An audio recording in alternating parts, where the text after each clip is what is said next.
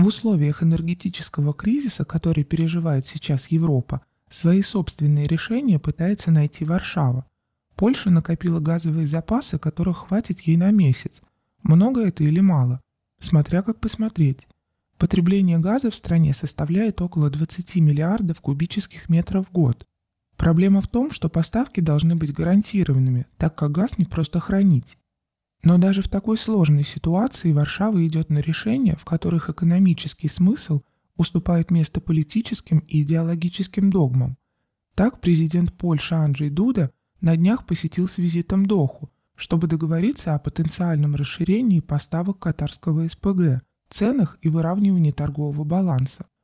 Существующие контракты предусматривают, что Катар ежегодно отправляет в Польшу 2 миллиона тонн СПГ, что составляет после регазификации 2,7 миллиардов кубических метров газа. Варшава намекает, что готова брать больше, однако это дорого ей обойдется.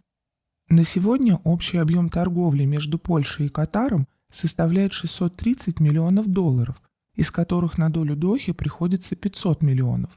Варшава хотела бы уменьшить диспропорцию, продвигая в Катаре продукцию своего агропромышленного комплекса. Однако сомнительно, что Доху это заинтересует. Монархия и так обеспечивает себя всем необходимым. Так что разрыв в торговом балансе между Польшей и Катаром может только увеличиться. Почему же тогда Варшава делает ставку на расширение поставок СПГ, включая катарский газ, вместо того, чтобы перезаключить долгосрочный контракт с Россией истекающий в конце 2022 года. Польские власти заявляют, что больше не хотят зависеть от Москвы. Это вызывает вопросы. Германия покупает гораздо больше российского газа, чем Польша, но вряд ли кто-то решится сказать, что Берлин по этой причине зависит от России. Похоже, что Варшава просто не просчитала ситуацию. Она рассчитывала, что американский газ затопит Европу, вытеснив российский. В этом случае ставка Польши на строительство новых и расширение действующих терминалов по приему СПГ могла бы сработать. Но администрация президента США Джо Байдена приняла иное решение, а нынешний энергетический кризис показал стратегическую важность трубопроводов, по которым газ из России идет в Европу. Это хорошо понимают в Германии, где, как отмечают немецкие эксперты, газ останется ключевым энергоносителем для промышленности и значительно увеличит долю в национальной электроэнергетике.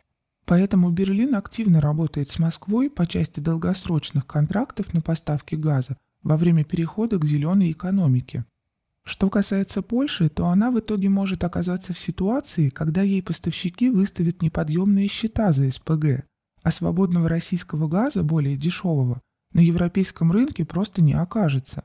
Но Варшава действует по принципу, когда готова на зло русской бабушке отморозить польские уши.